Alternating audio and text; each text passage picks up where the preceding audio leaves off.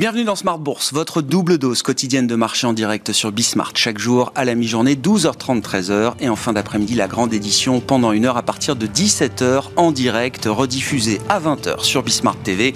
Émission que vous retrouvez chaque jour en replay sur bismart.fr et en podcast sur l'ensemble de vos plateformes. Au sommaire de cette édition de la mi-journée, euh, un chiffre important qui va bien sûr focaliser l'attention des investisseurs cet après-midi, le rapport mensuel sur l'emploi aux États-Unis pour le mois de septembre, avec... Euh, déjà des, signaux qui euh, laissent entendre que le marché du travail reste dans une dynamique euh, solide. On a vu les créations d'emplois dans le secteur privé à plus de 200 000 pour le mois de septembre selon l'enquête ADP. Des indications d'emploi également à travers l'ISM Service hein, qui montrent là aussi une grande résilience, grande résistance, notamment dans la partie service de l'économie américaine. Ce chiffre d'emploi devrait conforter la Réserve fédérale américaine dans sa stratégie avec l'ambition de délivrer encore au moins deux grosses hausses de d'ici la fin de l'année, malgré l'apparition et la montée de tensions dans le système financier qu'on a pu observer de manière spectaculaire, exacerbée même euh, au Royaume-Uni ces, euh, ces derniers jours. Ces craquements dans le système financier vont sans doute se poursuivre, mais ne sont pas de nature à ce stade à dérouter la fête de sa stratégie. Le message a été clairement répété hier par un certain nombre de banquiers centraux euh, américains. Comment la normalisation monétaire va-t-elle se poursuivre au fur et à mesure que ces risques sur la stabilité financière augmente. Question qu'on posera à Gilles Mouek dans quelques instants, chef économiste du groupe AXA. Et puis, euh, comme chaque vendredi, nous nous intéresserons aux questions patrimoniales et nous reviendrons sur les derniers développements autour du pacte du Trey avec Sandrine Kilissi, directeur de l'ingénierie patrimoniale à la banque Pictet. On reviendra sur les étapes précédentes, mais ayez en tête qu'au début de l'été, la Cour de cassation a rendu euh, un arrêt qui exploitait avantageusement, on va le dire comme ça, un vide juridique dans le cadre du dispositif euh, du trade. Depuis, le législateur français a repris la main en contrant cette décision de la Cour de cassation dans la loi de finances rectificative et sans doute que le débat pourrait se prolonger à l'occasion de la discussion de la loi de finances pour 2023.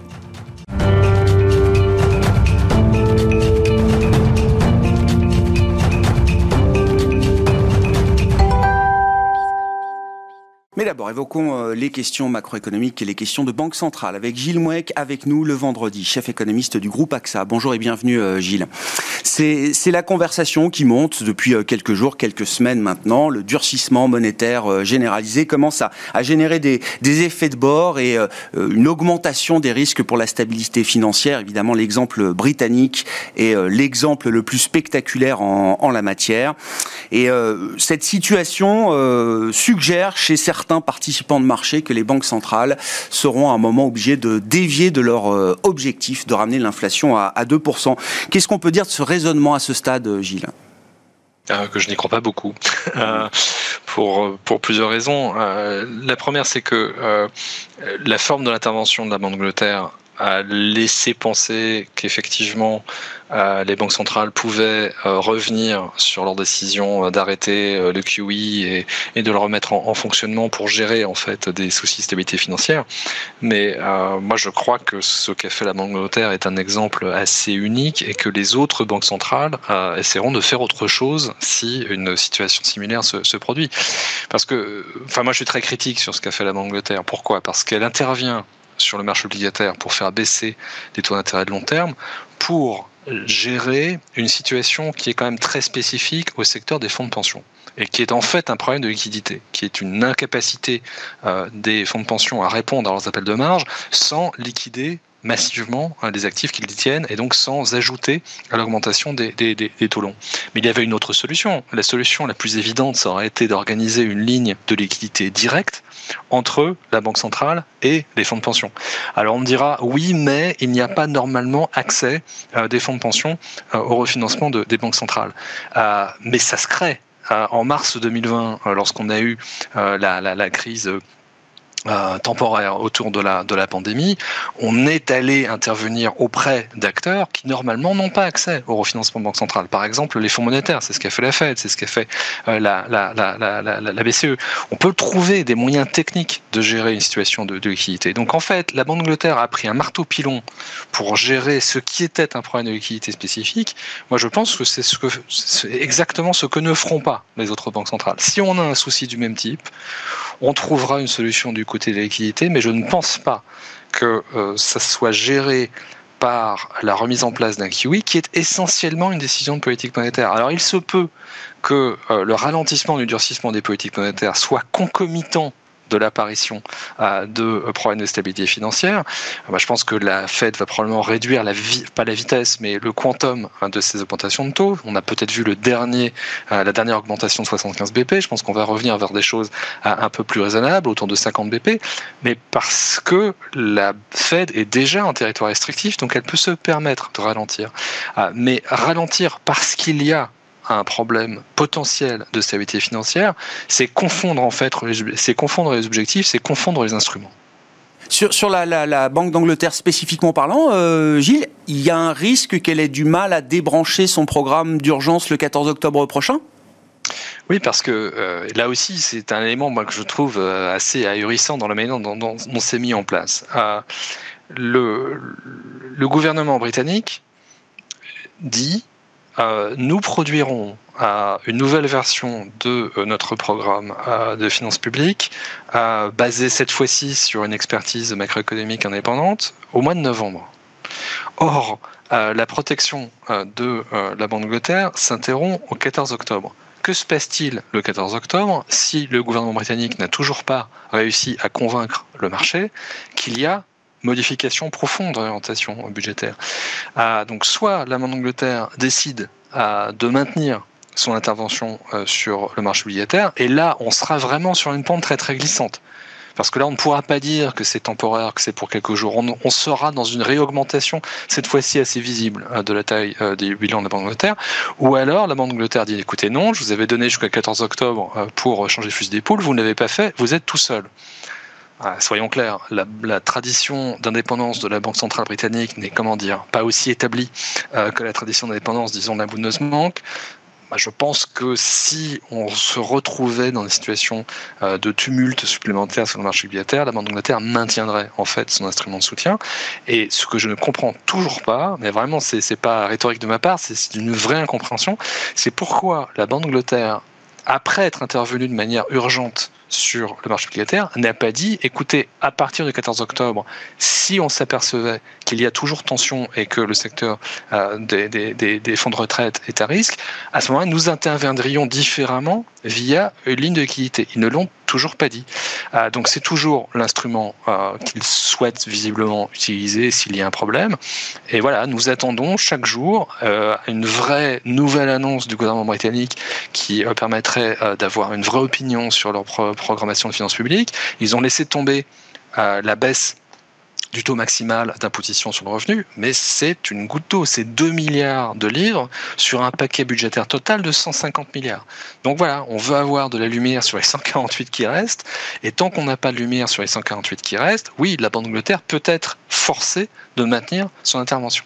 Gilles, je ne veux pas vous amener trop loin sur le terrain politique, mais tout devient très politique et c'est une fonction de réaction qui est difficile à, anticiper, euh, j'imagine bien. Mais il y a quand même un niveau d'alerte euh, euh, très important entre les agences de notation qui se réveillent sur le Royaume-Uni, la lettre du FMI qui est envoyée trois jours après la présentation du, mini-budget du chancelier de l'échiquier, sans compter la réaction des marchés.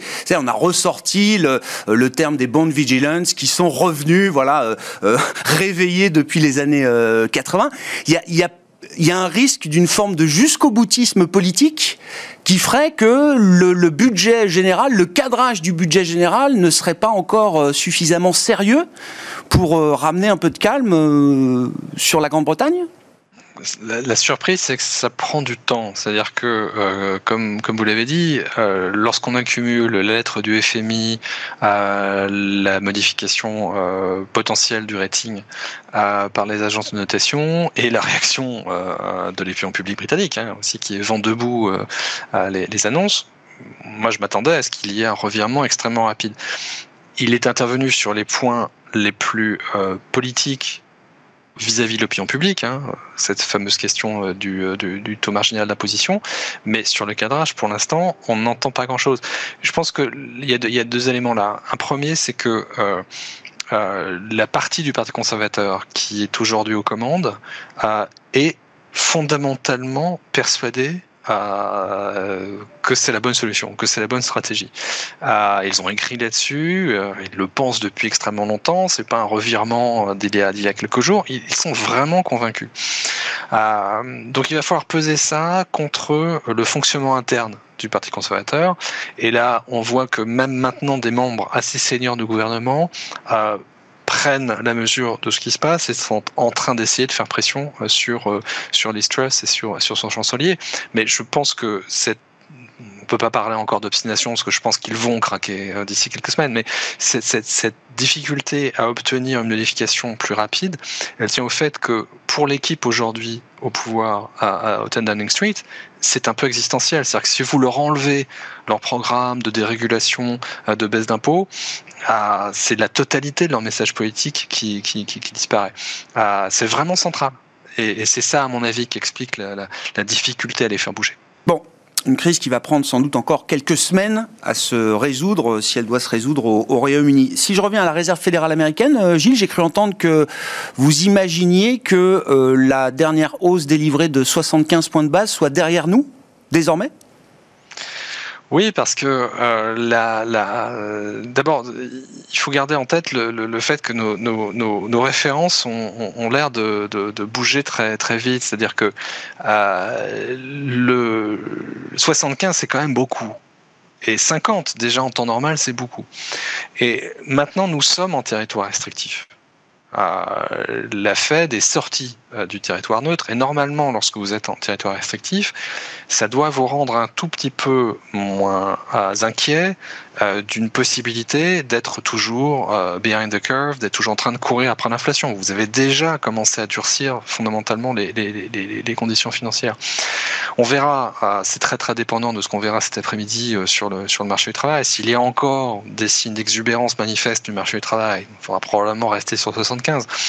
Mais je pense que oui, effectivement, on peut commencer à ralentir un tout petit peu le, le, le, les quantums de, de, hausse. Mais euh, le message pour ceux qui s'attendent à, ce qu'on appelle le pivot euh, de Vich, c'est pas un pivot de Vich, c'est simplement le fait qu'on augmentait énormément et là on va augmenter beaucoup mais c'est quand même pas du tout une politique monétaire qui change d'orientation. Mais simplement, une fois qu'on est en territoire restrictif, normalement, on peut prendre le risque d'y aller un tout petit peu moins fort. Euh, si on dit un mot de, l'Europe, euh, Gilles, avec peut-être la référence britannique qu'il faut avoir euh, en tête, quand bien même elle est exacerbée, c'est un laboratoire effectivement exacerbé de ce qu'on peut peut-être retrouver en Europe. Vous l'aviez déjà signalé il y a plusieurs mois, le risque est de voir une, une relation de plus en plus conflictuelle entre la politique budgétaire, les États, les gouvernements et la politique monétaire. Est-ce que euh, y a des éléments dans la crise britannique qu'on peut retrouver aujourd'hui ou peut-être demain en Europe et en zone euro, euh, Gilles?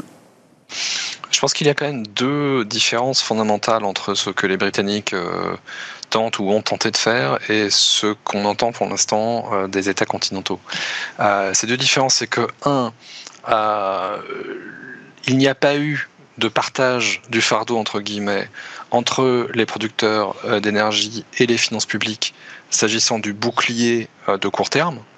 Euh, et ça aussi, c'était la manifestation idéologique hein, du gouvernement britannique. Il ne voulait pas entendre parler de ces taxes exceptionnelles ou d'une limitation des prix pour les, pour les inframarginaux, alors que c'est quand même l'approche maintenant presque généralisée sur, le, sur le continent. Donc le, le coût immédiat en tout cas pour les finances publiques est, plus faible euh, côté continental, ça c'est pour le court terme, et sur le moyen terme, ce qui a vraiment, à mon avis, provoqué euh, ce stress maximum du marché, ce sont ces baisses d'impôts permanentes qui n'étaient pas gagées par euh, des baisses de dépenses publiques.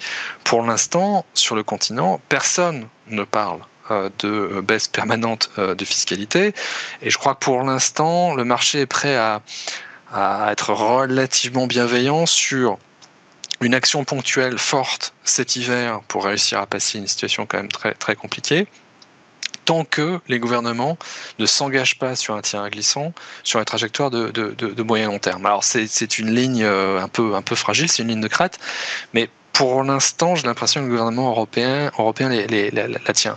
Un souci quand même, c'est une différence d'appréciation de ce qui se passe par certains membres, disons les plus faucons euh, du Conseil des gouverneurs de la, de la, de la BCE. C'est-à-dire que euh, moi, mon sentiment, c'est que plus on amortit le choc euh, énergétique via des mesures budgétaires, le moins on a de risque en fait de spirale prix-salaire. Parce que si vous n'êtes pas protégé, entre guillemets, euh, par une action gouvernementale, vous allez vous retourner vers votre employeur pour demander euh, cette, cette, protection.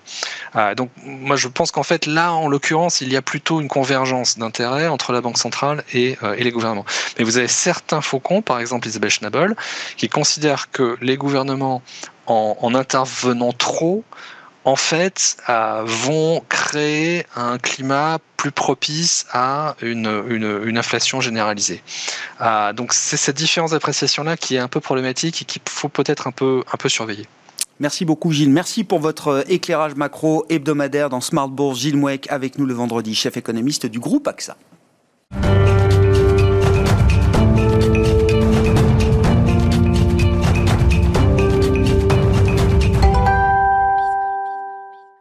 Venons-en aux enjeux patrimoniaux. Le vendredi, il y a un quart d'heure dédié à vos finances personnelles et euh, aux questions patrimoniales. Sandrine Kilici est à mes côtés en plateau, directeur de l'ingénierie patrimoniale à la Banque Pictet. Bonjour et bienvenue euh, Sandrine. Ravi de vous retrouver et ravi de reprendre avec vous euh, l'histoire du pacte du trail. Là, on l'avait laissé au début de l'été. Sandrine, il faut juste revenir quelques instants en arrière. Donc, pacte du trail, dispositif clé de la transmission d'entreprise en France, avec une décision de, la Cour de cassation au début de l'été hein, que vous étiez venu commenter sur ce, plateau, qui, euh, hum, comment dire, euh, euh, entachait un peu l'esprit même du, pacte du trail en exploitant un vide juridique et en rendant un arrêt qui avait été jugé très avantageux à l'époque pour la personne en question devant la Cour de, de cassation.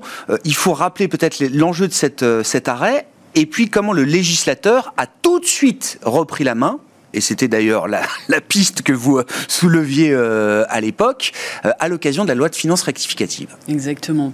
Alors oui, pourquoi on en est arrivé là? Parce que effectivement, cette décision de la Cour de cassation qui avait fait grand bruit à l'époque en fait, a créé, avait créé des effets d'aubaine euh, par rapport au régime du trail. En fait, vous savez, dans, le cadre du régime du trail, donc le bénéfice de cette fameuse exonération partielle qui est énorme, hein, qui est de 75% sur la valeur de l'entreprise, nécessite qu'un certain nombre de conditions soient remplies. il y en a deux principalement, qui sont celles qui sont au cœur hein, du sujet là.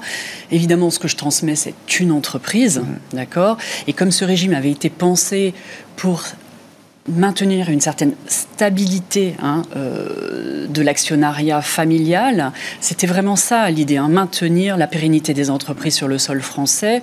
La contrepartie euh, de cette exonération partielle, c'est un engagement de conserver les titres pendant euh, une durée minimale.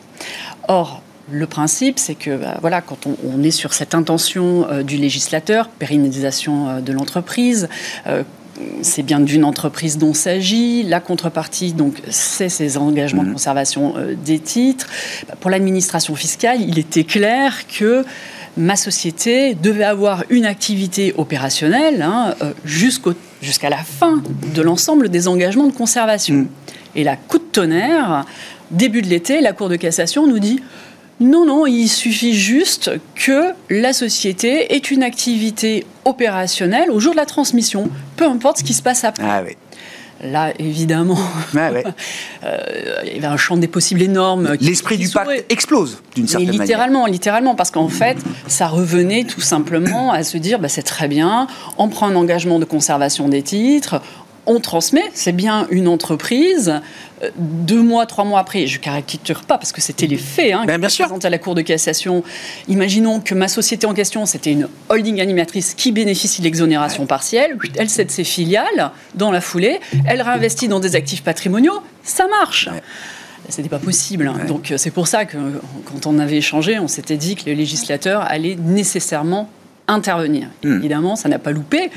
À l'occasion de la loi de finances rectificative, donc euh, pour 2022, qui est intervenue, euh, en fait, le vote euh, le 16 août hein, dernier, le législateur, évidemment, a mis un terme à ça en disant non, non, mais en fait, hein, donc a modifié la loi, le texte de loi, et a prévu que l'activité de la société en tant qu'entreprise, cette activité opérationnelle, devait être maintenue jusqu'au terme des engagements. Ah voilà. C'est quoi C'est 5 ans l'engagement? Non. Alors en fait, on a deux types d'engagement. Hein. Euh, quand on est sur euh, un du trail classique, j'ai deux ans d'engagement collectif et ensuite euh, quatre ans d'engagement individuel. Donc en fait, à maxima, je dois détenir mes titres pendant 6 ans et ma société doit avoir son activité du début de la signature de l'engagement jusqu'au terme hmm. des engagements. Donc ça, c'était pas vraiment une surprise, on l'attend. Non, bien sûr. La surprise, par contre, elle est venue des dates d'entrée en vigueur. Ah. Voilà.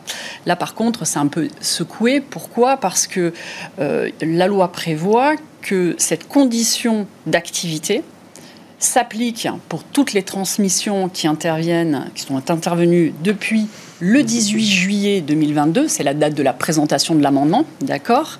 Bon, ça, pourquoi pas, même s'il y a une rétroactivité, mais c'est comme ça, pourquoi pas? Par contre, là où ça va un peu plus loin, mais on voit bien que l'idée du législateur, c'est d'avoir voulu casser euh, justement tous les effets de oui, le plus largement possible. De réparer ce vide juridique et de ne pas en laisser d'autres à côté. Exactement. Bien sûr. Exactement, de dire si la moindre faille, tout le monde va s'engouffrer dedans. Donc en fait, on nous dit, mais attention, ça s'applique également pour ceux qui auraient déjà initié leur transmission, donc avant le 18 juillet, voilà, alors que des engagements sont toujours en cours, bien évidemment, et que la société n'a pas changé d'activité, que la société a toujours une activité opérationnelle. Donc là, terminé. Enfin, je veux dire, le, message est très clair. Mm. Donc ça, c'est ce qui s'est passé dans le cadre de, la loi de finances rectificative. Et ça laisse entendre que le débat n'est pas euh, totalement clos, sachant que c'est un dispositif, alors qui revient régulièrement dans l'actualité. Il y a ceux qui sont pour, même très pour, qui voudraient peut-être même le rendre encore plus euh, avantageux. Exactement. À l'inverse, il y a toujours ceux qui débattent de la légitimité d'un tel dispositif aujourd'hui. Alors exactement. Alors inutile de vous dire que dans le cadre déjà du vote de la loi de finances rectificative, il y a eu pas mal de débats. Et à ce moment-là, en fait, pour que ça n'aille pas trop loin, euh, il avait été précisé en réalité que tout ce qui avait attrait aux successions, donc aux transmissions à titre gratuit, hein, parce que ça englobe tout, y compris les donations, en fait, tout ça serait vu dans le cadre du vote de la loi de finances pour 2023. Donc là, on est dedans. Hein, ah euh, voilà. Donc, on s'attendait peut-être dans le projet de loi de finances pour 2023 de voir quelque chose. Et puis, ben, il n'y avait rien. Enfin, dans le projet, il n'y a rien. Voilà. Euh, inutile de vous dire que bien évidemment, eux, les, enfin, les parlementaires n'ont pas oublié euh, ce qui avait été dit et donc sont revenus à l'assaut avec des amendements. Mmh. Donc des amendements du trait, il y en a eu un paquet. Et comme vous le dites très justement, ça part donc ah bah oui, sens. oui, oui. Voilà, donc on va des groupes parlementaires qui veulent la suppression carrément du régime, ceux qui veulent limiter le montant de l'exonération, ceux qui veulent que cette exonération, en fait, euh, ne puisse être demandée que par des micro-entreprises ou des PME. Voilà. Et puis à l'inverse, vous avez ceux qui demandent à ce que le montant de l'exonération soit porté de 75 à 90% bon, moyennant quand même un allongement de la durée de détention. Oui, j'entends bien. Toujours avec cette idée de pérenniser le tissu industriel français sur le sol français. Alors tous ces amendements ont été rejetés et puis les attentes d'une réforme des droits de succession euh, dans le cadre de ce projet de loi de finances ont été douchées puisque euh, le gouvernement a clairement dit que ça n'était pas la priorité du moment, mm. mais qu'ils y d'ici 2027. Donc ça, c'est un peu l'idée. Maintenant, est-ce que le gouvernement, à travers l'administration fiscale, ne pourrait pas venir dans le cadre d'un abondement spécifique au régime du trail dans le cadre. ah ouais, bien sûr. oui, tout est possible, effectivement. Qu'est-ce que ça, qu'est-ce que ça implique euh, aujourd'hui pour vous et pour le, travail de l'ingénieur euh, patrimonial euh, Ça gèle tous les dossiers du trail aujourd'hui ou est-ce que non? On a quand même l'idée que c'est un dispositif qui va être peut-être verrouillé, mais pour être pérennisé. Bien sûr. Enfin, je veux dire, il n'y a, a, pas de sens, malgré tous les, les détracteurs. Hein, ouais, ouais, y avoir. C'est pas nouveau, hein, non, qu'il y ait des détracteurs contre le trail. Oui. En plus, hein, dont, on avait déjà parlé, hein, euh, qui remettent ça à chaque fois sur le tapis, mais on sait que c'est une mesure, euh, c'est une mesure qui permet vraiment de maintenir le, le, patrimoine entrepreneurial en France.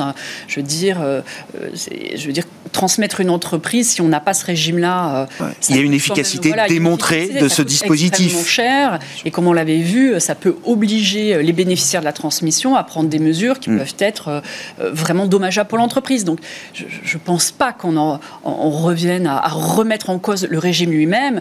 Par contre, qu'il soit réécrit, c'est fort probable. Alors tout de suite, peut-être pas. Mais avec tout ce qui se passe, on voit bien qu'il va peut-être falloir recadrer un petit peu le, peut-être le champ d'application même de ce régime qui, soyons honnêtes, avec toutes les modifications qu'il a subies depuis le départ, depuis 2000 quand même, hein, je veux dire, aujourd'hui, euh, il est quand même très difficile à être appliqué et c'est quand même une source d'insécurité juridique très très forte pour les entrepreneurs. Et alors, ce qui est intéressant, c'est que finalement, cette décision de la Cour de cassation, elle a soulevé un vrai problème pratique. C'est-à-dire que si on sort du cas des faits de l'espèce, qui étaient vraiment caricaturaux, hein, euh, voilà, mais il y a des situations qui ne le sont pas. Je prends l'exemple. Voilà, non mais là, c'est une personne qui, au bout de deux mois, effectivement, avait euh, vendu une de ses filiales, etc. Euh, tout vendu. Tout vendu, d'accord, très bien. Voilà, donc bon, oui, effectivement, quand même totalement en dehors de l'esprit de, du pacte. Exactement. Mais il y a des situations, on n'est pas dans ce cadre-là. Si je vous prends l'exemple, toujours pareil, de ma holding animatrice avec ses filiales. Imaginons, donc elle a plusieurs filiales opérationnelles et qu'elle a un acquéreur qui se présente pour une de ses filiales, voire deux de ses filiales. Attendez, ça peut être une opportunité extraordinaire et une opportunité qui ne se représentera pas. Et en fait, en gros, on va se retrouver face à un entrepreneur qui devrait faire un choix crucial, qui est de se dire, bah, en fait, je ne veux pas perdre l'avantage fiscal euh, dont on a bénéficié dans le cadre de la transmission d'entreprise.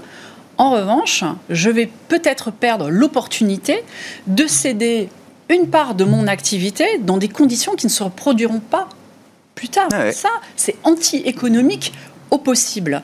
Et l'idée, c'est de se dire, Très bien. Est-ce qu'on ne pourrait pas aménager la règle pour prendre en compte ce type de situation et laisser le temps à l'entrepreneur, ou dans, dans, mon exemple, ma holding ouais, de retrouver des projets, c'est-à-dire de pouvoir vendre ses activités, euh, voilà, parce qu'elle a une opportunité, et avec le prix de cession, en fait, d'avoir un minimum de temps pour les réinvestir sans qu'on la, on la déqualifie et qu'on remette en cause le bénéfice de l'exonération partielle. Si le produit de la cession est utilisé pour être réinvesti euh, dans l'économie réelle, hein, pour dire, euh, pour dire les choses, on peut donner un peu de temps pour effectivement, sans casser l'avantage et le dispositif euh, Exactement. Ça, honnêtement, d'un point de vue économique, c'est quelque chose qui peut tout à fait s'entendre. Hein. Mm. Voilà. Bon, on suivra ça. L'histoire n'est sans doute pas euh, terminée. Euh, Sandrine, on aura peut-être l'occasion d'en reparler avec vous. Mais voilà, il y a quelque chose qui a été, enfin, une rustine déjà euh, importante qui a été apportée autour du vide juridique du pacte du trail qui avait été soulevé par cette décision de la Cour de cassation qui date du mois de juin. Merci beaucoup, Sandrine, d'être venue nous éclairer sur ces derniers développements en la matière avec des discussions peut-être à venir à l'occasion de la loi de finances pour 2023. Sandrine Kilissi, directeur de l'ingénierie patrimoniale à la Banque Pictet, qui était l'invitée de Smart Bourse à la mi-journée sur Bismart.